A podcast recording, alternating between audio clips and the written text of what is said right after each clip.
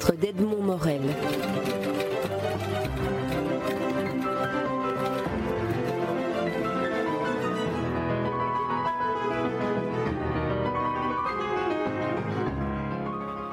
Laure Adler, vous publiez chez Grasset une biographie époustouflante consacrée à Françoise Giroud. Alors, je vais, j'aimerais m'intéresser un peu au, travail de, la biographe, de l'historienne que vous êtes. Cette biographie de Françoise Giroud suit euh, dans les dates de parution celle que vous avez consacrée à Marguerite Duras, euh, à Anna Arendt. comment euh, une biographe décide-t-elle à un moment donné de consacrer plusieurs mois, plusieurs années de sa vie à faire le portrait d'une personnalité comme celle que vous vous Alors, pour Françoise Giroud, euh, c'est une série de rencontres.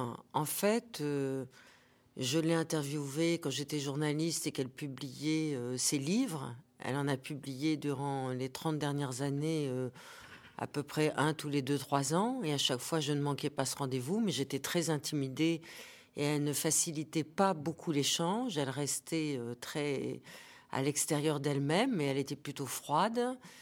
Et puis ensuite, euh, je suis devenue directrice d'une chaîne de radio en France.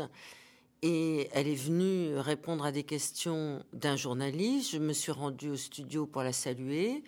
Et ce jour-là, elle a dit au cours de cet entretien que, comme elle voyait la vieillesse arriver, qu'elle voulait euh, se délester un peu de tout le poids du passé, qu'elle était en train de commencer à brûler ses archives. Et ça m'avait intérieurement révoltée en tant qu'historienne. Et donc, à la fin de l'entretien, je la raccompagne à l'ascenseur et je lui dis, mais vous savez, il faut pas brûler vos archives parce que ça peut servir à l'histoire contemporaine. elle me fait un clin d'œil, elle me dit, oh, mais je n'ai pas tout brûlé, j'ai gardé l'essentiel. Et là, il y a dû y avoir de ma part, de manière tout à fait inconsciente, un petit déclic qui s'est allumé à l'intérieur de mon arrière-mémoire. Et puis des années plus tard, alors là, j'avais noué un lien plus personnel avec elle et je faisais partie des personnes qui venaient la voir régulièrement au moment où elle était euh, assez immobilisée chez elle pour lui raconter euh, les films que j'allais voir, les pièces de théâtre, euh, pour discuter politique, etc., etc. J'étais loin d'imaginer qu'un jour j'allais écrire euh, sur Françoise Giroud, mais notre rapport devenait de plus en plus personnel. Et à chaque fois que je sortais de ces rendez-vous, j'avais l'impression d'être euh, régénérée, revitalisée, tellement elle me donnait euh, de la force et de la croyance, tellement elle était intelligente et chaleureuse et douce et timide, parce qu'en fait c'était une personnalité timide. Et puis il s'est passé encore pas mal d'années. Elle est morte. J'étais à son enterrement. J'étais très triste, mais j'étais pas la seule. Et puis des, mois plus tard, sa fille, que je connaissais par ailleurs, Caroline Eliachev, m'a dit, tu sais, euh, tu te souviens, euh, ma mère t'a parlé de ses archives, elle a dit qu'elle les avait brûlées, mais en fait, il en reste beaucoup. Et puis il y a aussi des archives familiales et des archives euh, intimes. Si tu veux, tu les peux les consulter. Et un jour, elle m'a donné rendez-vous dans, son propre bureau, Caroline, et elle, a, elle avait disposé euh, des dizaines et des dizaines de cartons sur son bureau et puis aussi par terre. Et puis elle m'a dit, je pars en week-end, il fait très beau, euh, tu claques la porte derrière toi, tu regardes si c'est intéressant. Jusqu'à minuit, je me suis retrouvée dans son bureau. Le lundi matin, j'ai attendu qu'elle rentre de week-end. Et je lui ai dit, mais est-ce que je peux revenir consulter ses archives? Parce que là, j'avais compris qu'il y avait tout un vaisseau de mémoire, à la fois politique, personnel, intime, euh, culturel, qui se déployait devant moi. Et je me suis dit, je vais m'enfouir dans ces archives et je vais essayer de reconstituer sa vie. Est-ce que vous avez le sentiment, lors de, ces rencontres que vous aviez euh, lorsque Françoise Giraud était immobilisée chez elle, qu'elle s'attendait, qu'elle avait l'intuition que vous étiez peut-être la, personne la plus appropriée pour écrire cette biographie qui, qui, va plus au fond des choses que la biographie de la femme publique qu'elle était? Non, je ne crois pas du tout. Je ne crois pas du tout qu'elle a pensé qu'un jour euh, j'allais écrire, euh, tenter d'écrire euh, sa propre vie. Euh, à un moment, elle était très très proche et beaucoup plus proche d'Anne Sinclair que moi, et elle avait choisi Anne Sinclair. Et Anne Sinclair a été obligée de partir à l'étranger, donc elle n'a pas pu honorer la demande que lui avait faite Françoise. Mais finalement, alors j'étais très très heureuse quand Anne Sinclair m'a envoyé un long mail après avoir lu mon bouquin pour me dire ce qu'elle en pensait. J'ai rencontré Anne Sinclair récemment et j'ai pu parler avec elle de Françoise Giroud. Et je pense que c'est beaucoup mieux ainsi parce que je pense que Anne m'a dit finalement on fait pas un livre sur commande de quelqu'un qui vit encore. Et, moi j'ai commencé les recherches après sa mort et je pense que ça aurait été très biaisé au fond qu'elle me demande de faire sa propre biographie parce que j'aurais peut-être été tentée d'écrire un peu la légende. Alors que là, j'ai eu accès, grâce à la grande liberté et l'indépendance dont a témoigné pendant tout ce temps de la recherche sa propre fille, d'une indépendance totale. Et j'ai pu, évidemment, ne pas taire toutes les zones d'ombre. Ce qui n'aurait pas été évident si Giroud elle-même m'avait commandé sa propre biographie. On a le sentiment, en, lisant la, biographie intitulée Françoise, que vous avez euh, opté pour une, série de, démarches d'écriture qui s'apparentent à l'éditorial. Les chapitres sont courts et on a l'impression que vous avez écrit chaque fois une sorte d'éditorial à la manière de Françoise Giroud, dont vous dites qu'elle consacrait à chaque éditorial parfois une journée entière. Est-ce que cette forme d'écriture, de, découpage, correspond à, la manière dont vous avez procédé à vos recherches ou est-ce qu'elle correspond à cette euh, énergie vitale que l'on sent chez Françoise Giroud dans ce que vous en racontez? Eh bien, je ne m'en suis pas rendu compte. C'est vous qui le faites remarquer. En fait, euh, moi, quand je travaille euh, sur une personne, en l'occurrence sur Françoise Giroud, d'abord, je mets beaucoup de temps, je m'enfouis dans les archives, je m'enferme dans les bibliothèques. Euh, une archive me mène à un livre, un livre me mène à un autre livre. C'est comme une enquête policière. Je suis complètement avec mon personnage. D'autre part, je dois dire que si ce livre, je le signe, c'est quand même aussi un livre collectif parce que j'ai rencontré une centaine de personnes qui ont travaillé avec Françoise Giroud, qui ont été liées à Françoise Giroud, qui ont bien connu Françoise Giroud et qui n'ont pas aménagé leur temps. Et les entretiens que j'ai pu avoir euh, avec eux se trouvent à l'intérieur de ce livre, mais je n'écris pas une ligne avant d'avoir terminé ma recherche. Et généralement, la recherche, par définition, n'est jamais terminée on a toujours l'impression qu'il y a toujours quelque chose encore à forer, euh, il y a toujours quelque chose à explorer, il y a toujours une piste à poursuivre, etc. Et puis il y a eu un moment où je me suis dit, je vais y passer ma vie, je vais mourir avec Françoise Giroud si je n'arrête pas la recherche. Et donc j'ai décidé d'arrêter la recherche pour pouvoir commencer à écrire. Et là, c'est elle qui, de manière totalement inconsciente, a dû me dicter son propre rythme parce que sa vie est, très rapide, elle est, elle est très stridente, elle est cadencée. Euh, c'est une femme qui avance tout le temps, qui ne s'arrête jamais, qui déteste l'immobilité, euh, qui va à l'encontre euh, finalement de tous les clichés, qui va rechercher l'événement, qui le pressent, qui est toujours en avance. Et donc elle a un rythme assez étourdissant.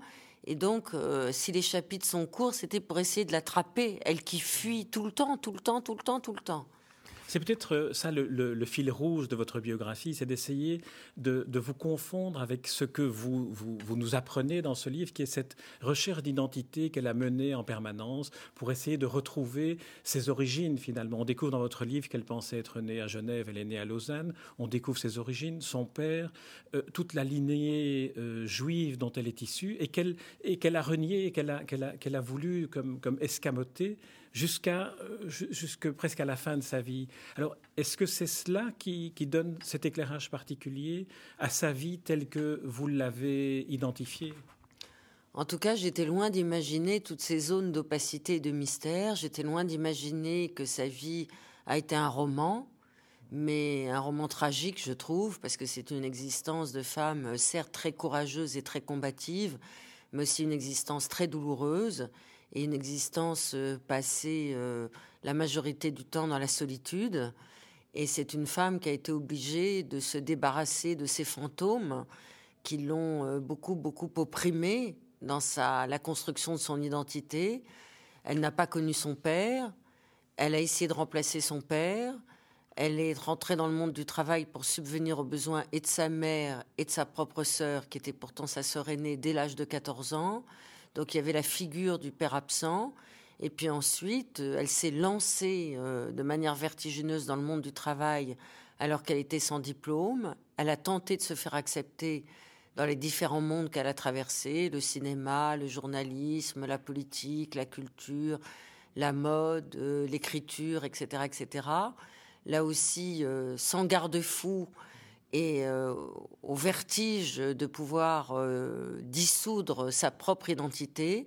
Et je crois qu'elle a été obligée de se construire finalement de multiples identités, comme un gigantesque puzzle.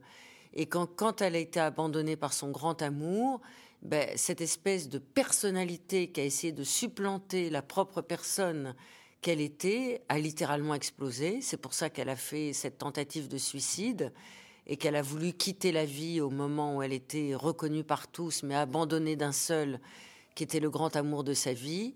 Et Jean-Jacques Servan-Schreiber. Jean-Jacques Servan-Schreiber.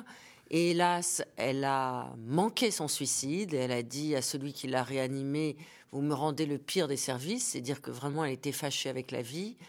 Et donc, euh, effectivement, euh, je crois que c'est la psychanalyse et la psychanalyse avec Jacques Lacan qui a permis finalement sur le tard, vers euh, une période où elle avait 55 ans, 60 ans, de faire le point un peu avec elle-même et de comprendre qu'elle s'était raconté des histoires et qu'elle s'était construit une sorte de légende.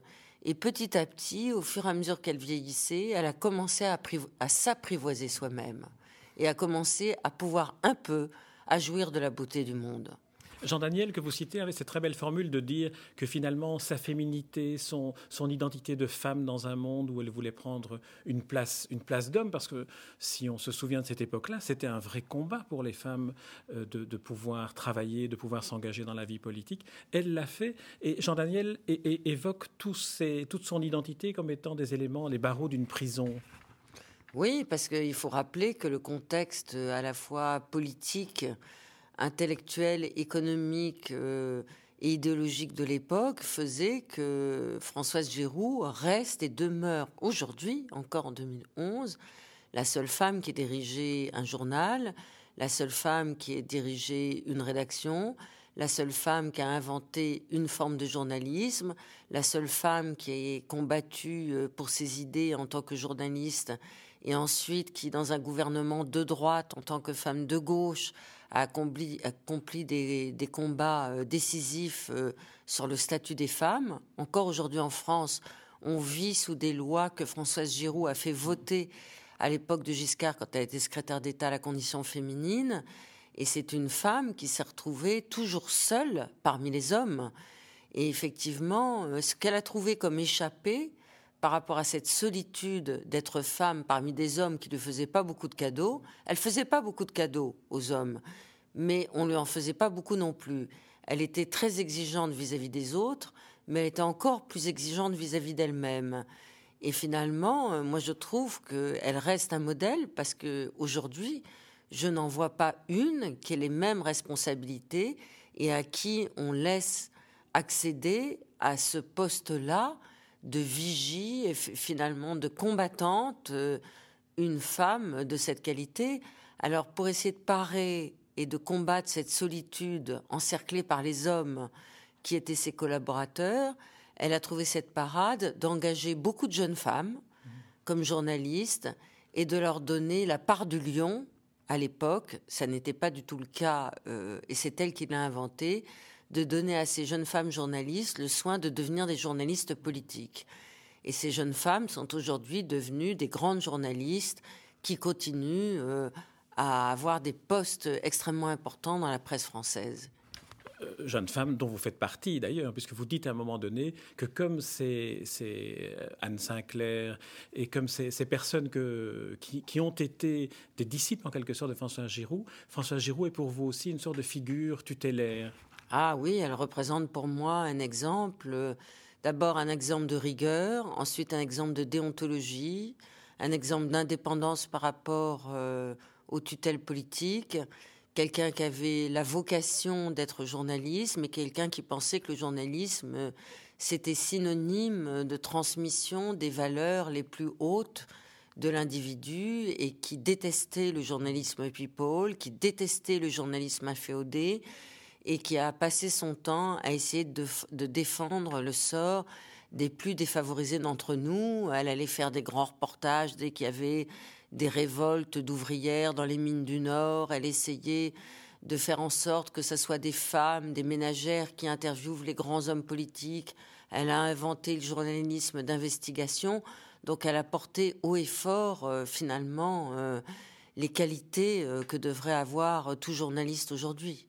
Vous nous rappeliez que pendant 20 ans, elle a été à la tête d'un des grands magazines d'information politique, mais elle est aussi celle qui l'a inventé en quelque sorte. Vous dites même à un endroit, en évoquant son, aventure dans le magazine Elle, qu'elle avait, avec le magazine Elle de l'époque, préinventé le magazine L'Express.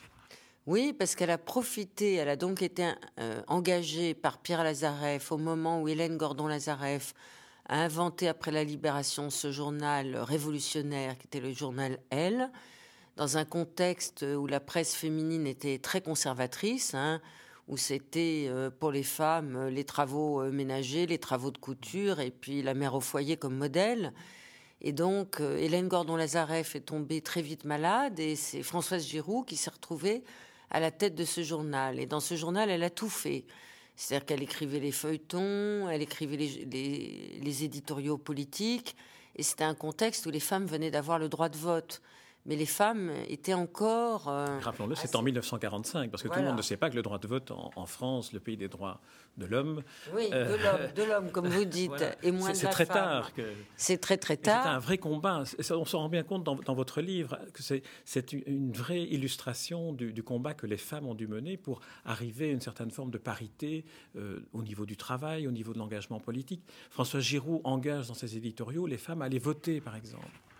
Oui, et elle leur explique pourquoi il faut aller voter, parce que comme elles sont très abstentionnistes au début et qu'elles n'osent pas aller voter parce qu'elles pensent qu'elles ne sont pas légales de leur mari et qu'elles ne peuvent pas avoir d'idées politiques, eh bien elle explique pour chaque candidat euh, ce qu'il a dit, ce qu'il a fait pour les femmes, ce qu'on peut espérer de ce qu'il fera pour les femmes, elle dit aux femmes qu'il faut qu'elles soient indépendantes matériellement et qu'elles aient un job. Elle dit aux femmes qu'il vaut mieux tester leur capacité sexuelle avant d'épouser euh, leur mari parce qu'une vie sexuelle accomplie, eh bien, c'est le gage de la liberté et de l'épanouissement. Elle sera la première en France à parler du fameux rapport Kinsey sur la sexualité aux États-Unis. Et donc, on voit qu'elle pressent beaucoup, beaucoup de choses et qu'elle a le courage de le dire avant tout le monde. Oui, votre livre donne d'ailleurs envie de, relire tous ces, articles, tous ces éditoriaux dans lesquels elle prend, elle prend position, et notamment toute cette période aussi de la guerre d'Algérie, dans laquelle, là, c'est vraiment toute la France qui est, en, qui est en ébullition, et elle continue de prendre des positions qui sont des positions euh, radicales, courageuses, engagées. Elle va être, oui, l'une des premières à prendre position pour l'indépendance de l'Algérie, pour soutenir le FLN. Et au moment où son propre amoureux, donc JJSS, le cofondateur euh, de l'Express, est appelé en Algérie parce que justement les pouvoirs politiques de la quatrième République veulent essayer de l'envoyer au loin pour qu'il ne puisse pas continuer son combat pour l'indépendance de l'Algérie. C'est elle qui va se retrouver en charge du journal, c'est elle qui va le diriger et c'est elle qui va continuer donc à assumer les éditoriaux politiques pour soutenir l'indépendance de l'Algérie et quand il va y avoir ce mouvement de contestation de la part des appelés qui vont commencer à vouloir faire savoir au peuple français les exactions et les horreurs et les atrocités, non seulement qu'ils sont obligés de commettre, ou encore ceux auxquels ils assistent, eh bien, à qui ils vont écrire? À Françoise Giroud, qui va publier dans les colonnes de l'Express toutes les confessions de ces appelés en Algérie, ce qui va constituer un véritable mouvement d'opinion et elle va être embêtée par l'OS, son appartement va être plastiqué, elle va recevoir des menaces de mort et elle va faire preuve d'un courage et, d'une persévérance dans ses idées euh, d'anticolonialiste convaincue qu'elle sera jusqu'à la fin de sa vie. Elle le pressent d'ailleurs dans l'article où elle écrit euh, qu'elle espère, enfin qu'elle souhaite qu'il n'y aura jamais un imbécile au ministère des Armées pour condamner celles qui publient les, témoignages des atrocités qui se commettent pendant ce qu'on appelait encore les événements d'Algérie à l'époque. J'aimerais qu'on revienne un peu sur votre travail de, biographe et d'historienne pour évoquer peut-être la part euh, des, événements, des tragédies aussi privées que François Giraud a traversées, notamment la dépression qui a suivi sa séparation avec Jean-Jacques Servan-Schreiber et puis la mort d'un fils, ce qui est vraiment la pire des tragédies qui puisse arriver à une personne. Comment la biographe que vous êtes, mais aussi la journaliste, mais aussi l'historienne, et aussi celle qui a connu François Giroud, comment est-ce que vous gériez l'écriture de ces, moments-là dans, dans, votre livre? Ben, J'ai pas tellement géré, hein. j'ai écrit selon mon cœur. Et euh, après, j'ai fait lire mais euh, je ne suis pas tellement quelqu'un qui... Autant je suis quelqu'un qui, qui euh, emmagasine, je suis un peu comme une éponge.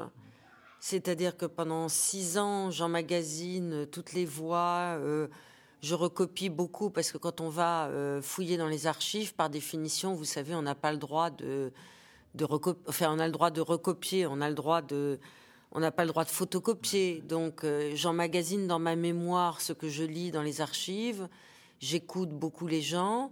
Et puis, il y a quelque chose un peu à mon insu. Puis, quand l'écriture commence, c'est plutôt comme une délivrance.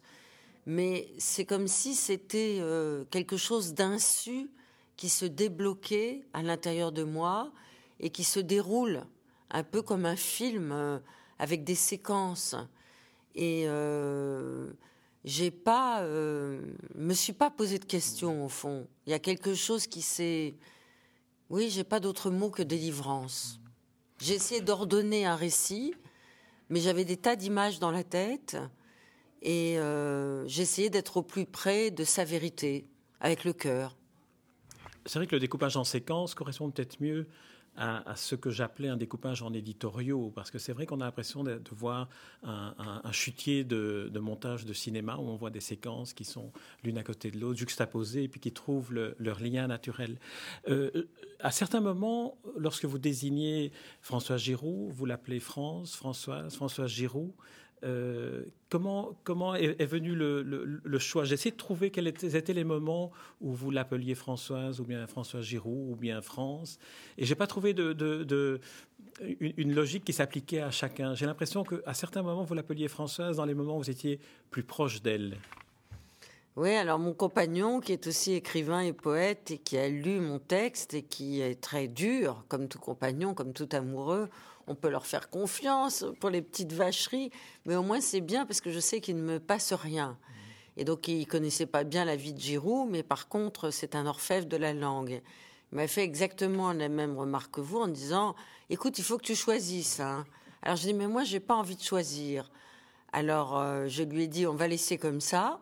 Alors elle me dit mais c'est incohérent, pourquoi tu l'appelles autrement, etc., etc. Les lecteurs ne vont rien y comprendre. Alors j'ai dit, écoute, on va laisser comme ça. Maintenant, l'éditeur va lire. Je ne ferai pas part de ton commentaire critique et on va bien voir ce qu'ils vont dire. Et ils n'ont rien dit. Et effectivement, là aussi, je pense que je l'appelle Françoise quand j'ai un rapport euh, d'empathie ou. C'est comme si je la suivais, si vous voulez. C'est comme si moi-même, j'avais une espèce de, de grand objectif ou une caméra, et comme je la suivais sur la crête de son existence, et je pense que, je crois que je l'appelle Françoise au moment où elle est euh, sur la crête de montagne, où elle risque de chuter, où j'ai pas envie qu'elle se fasse trop mal. Je l'appelle Françoise Giroud quand elle est autoritaire et sèche avec ses collaborateurs.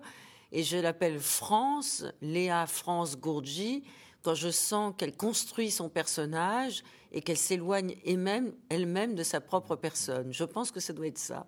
Mais j'en suis pas sûre au fond.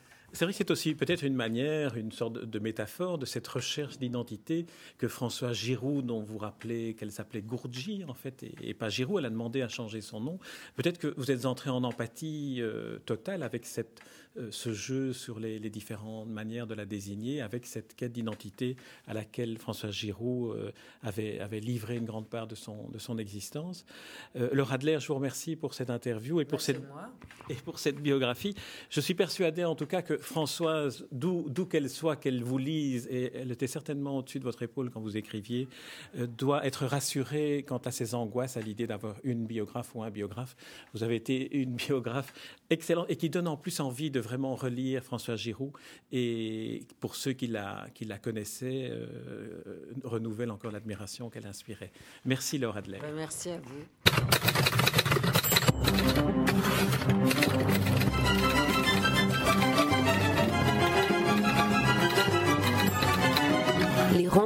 d'Edmond Morel.